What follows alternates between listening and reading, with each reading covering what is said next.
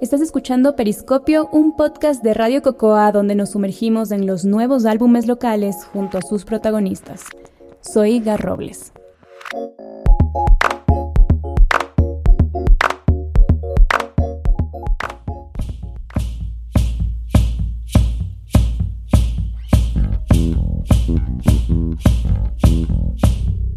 Guanyukta Tonic es una banda de mezclas, una explosión potente de ritmos del mundo a los que se une un torrente de sonidos andinos originarios.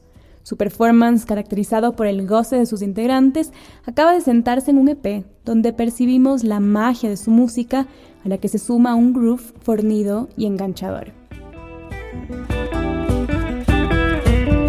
Despertar de un sueño sin saber cómo empezó ni cómo terminó el es el fin de un ciclo, un momento para saborear el sonido que la banda se dedicó a crear desde su formación hace dos años. Wanyukta Tonic son dueños de una musicalidad que les juega a favor y da armonía en cada juntada. Los integrantes de Wanyukta han crecido en bagajes musicales muy distintos, pero así como eso significaba que la banda en sus inicios tuviera un sonido demasiado libre, también les permitió salir de su zona de confort. Conversamos con Alex Alvear, guitarrista y cantante de la banda, y Matías Alvear, bajista y cantante, para sumergirnos en el EP Guanyukta Tonic y mirar desde este periscopio. Para darte un ejemplo, Raúl Molina, que es un baterista increíble, jamás había tocado música con onda andina y ese 6x8 que tocamos nosotros, entonces él dice que le costó mucho, pero ahora suena como que suena súper natural. Entonces, y a todos nos pasó yo soy bajista, entonces en esta banda con un bajista como Matías, ¿qué voy a, qué voy a hacer? O sea, tengo que hacer otra cosa. Entonces yo he estado aprendiendo y sigo aprendiendo el reto este increíble de tocar guitarra y, cantar a la vez algo que no, no, no, había hecho mucho en el pasado.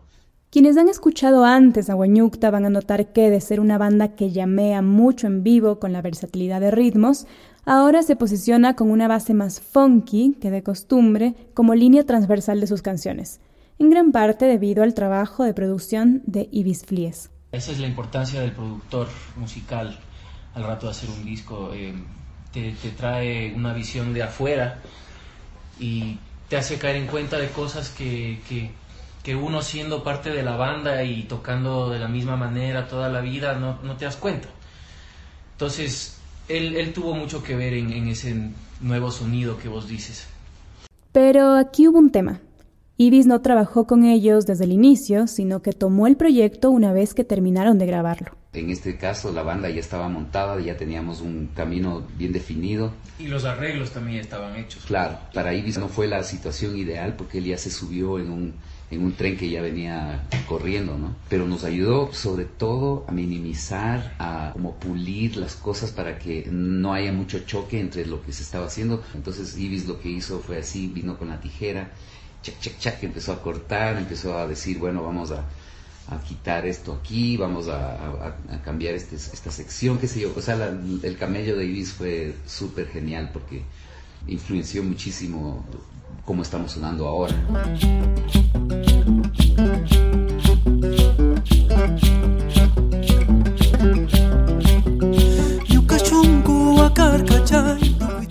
EP físico es un artículo de colección lleno de color y mixtura en el que están plasmadas las ilustraciones de Cela Rea. Mirarlo es apreciar a los Guanyukta tocando bajo la luz de la luna. Cuando tengan el suyo, entenderán de qué les estoy hablando.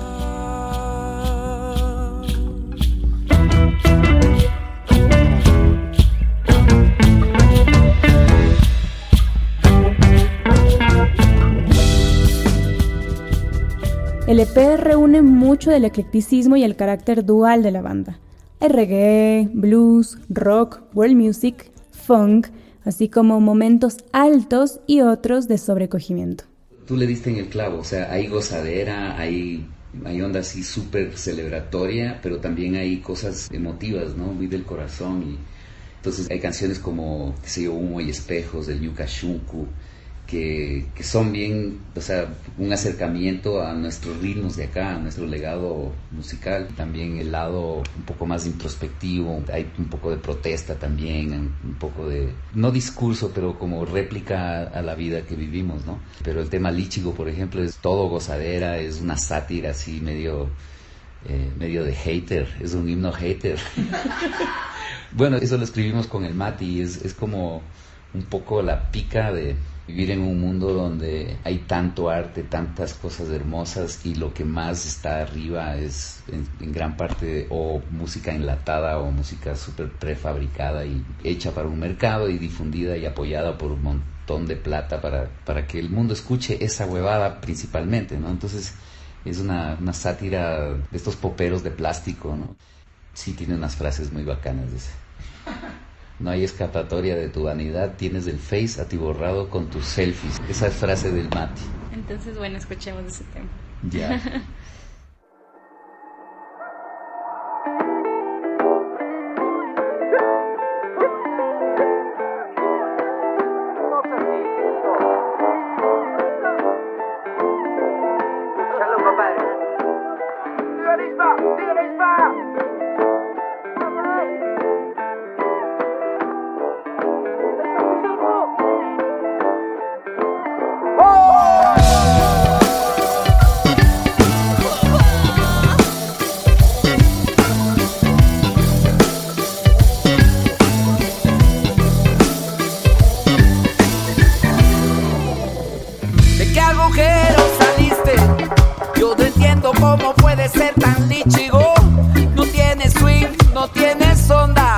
sin embargo piensas que tú eres la bomba.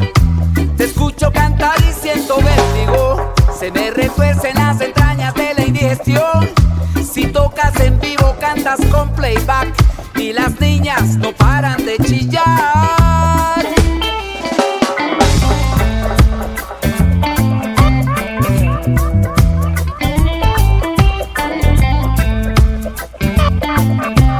Es que vale el recontraverso.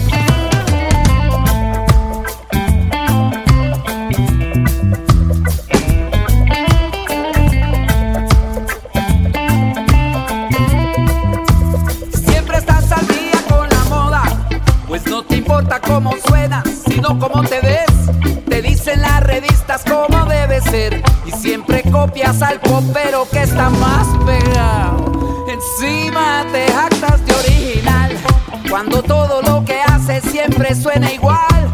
Ídolo de las adolescentes y de los sordos gogoteros como tú.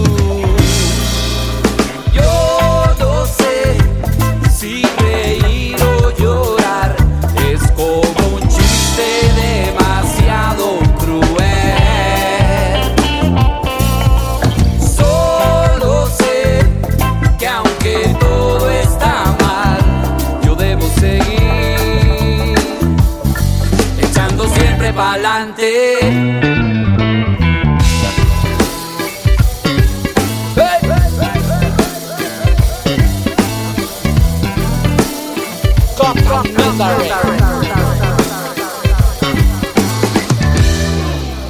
cara se aparece hasta en la sopa y tu música se escucha en cualquier lugar. No hay escapatoria para tu vanidad. Tienes el face atiborrado con tus selfies. Sueñas con los Grammys que vas a ganar y toditas las modelos con las que te vas a revolcar. Ídolo de las adolescentes y de los sordos goboteros como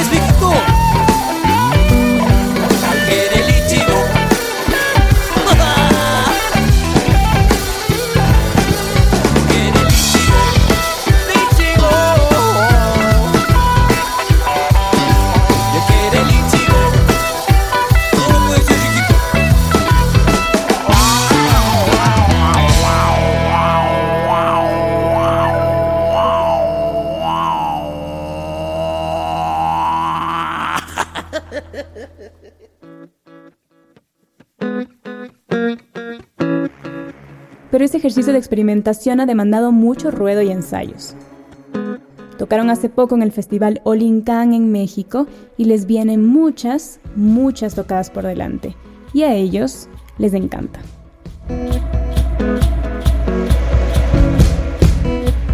Bien, gracias por escucharnos. Les invitamos a escuchar ahora el tema Guanyuta.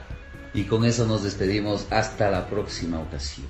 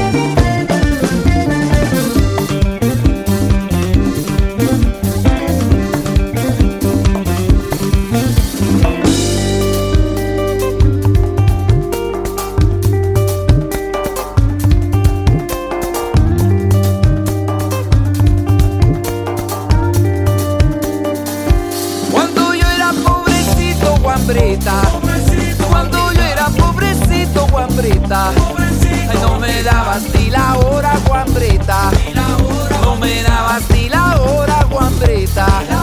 Y ahora que soy funcionario, Juanbrita. Con garrazo y con sueldazo, Juanbrita. Te quieres hasta casar,